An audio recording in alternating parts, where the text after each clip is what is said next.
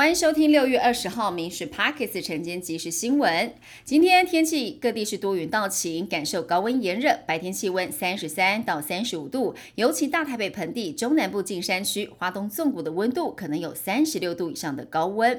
另外，中午前后的紫外线容易达到过量危险等级，外出要多加留意了。周四开始就是一连四天的端午连假，交通部公路总局公布了国道七大地雷路段，提醒民众要避开。例如台九线苏花路廊、台六十一线凤鼻到香山路段，还有竹南路段以及中彰大桥改建路段、白沙屯路段等南下方向，从周四开始就会涌现车潮。到了假期尾声，北上也会拥塞。演艺圈 Me Too 风波持续的延烧，主持人黄子佼，他被控诉十多年前也曾经性骚扰。昨天他在脸书拍下了三段影片，坦言自己确实犯错，还大爆演艺圈明星的料。黄子佼在道歉跟核弹级爆料之后，传出疑似身体不适送医。而孟耿如的经纪人透露，他在加护病房曾经暂时清醒，只是还无法说话跟表达，已经没有生命危险。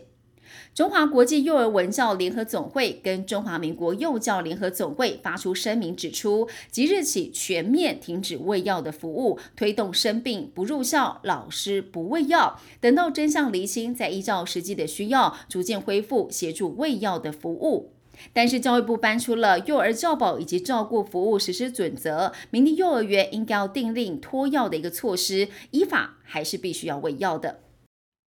全国各县市超过三万名代理老师寒暑假都有薪水，一年可以领十二个月。教育部修正了高级中等以下学校兼任代课以及代理教师的聘任办法，一学年聘期从八月一号到隔年的七月三十一号，让全国代理教师都可以完整领十二个月的薪水。今年八月新学年开始实施。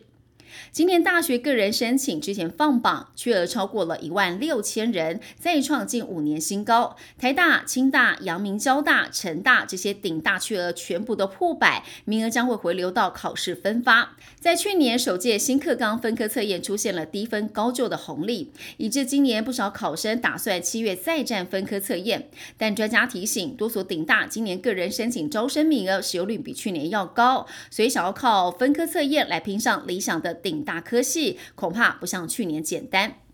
双北京老卡过去每个月补助四百八十点，让六十五岁以上长者、身心障碍者可以来搭乘。北北基市区公车、双北捷运七月一号起将会扩大补助，纳入台铁，避免只有火车到达的偏乡对补助看得到吃不到。提醒持有敬老卡的民众，七月一号起搭台铁的话，必须要走 T Pass 专用通道才会成功的扣点数，走一般匝道是无法进出站的。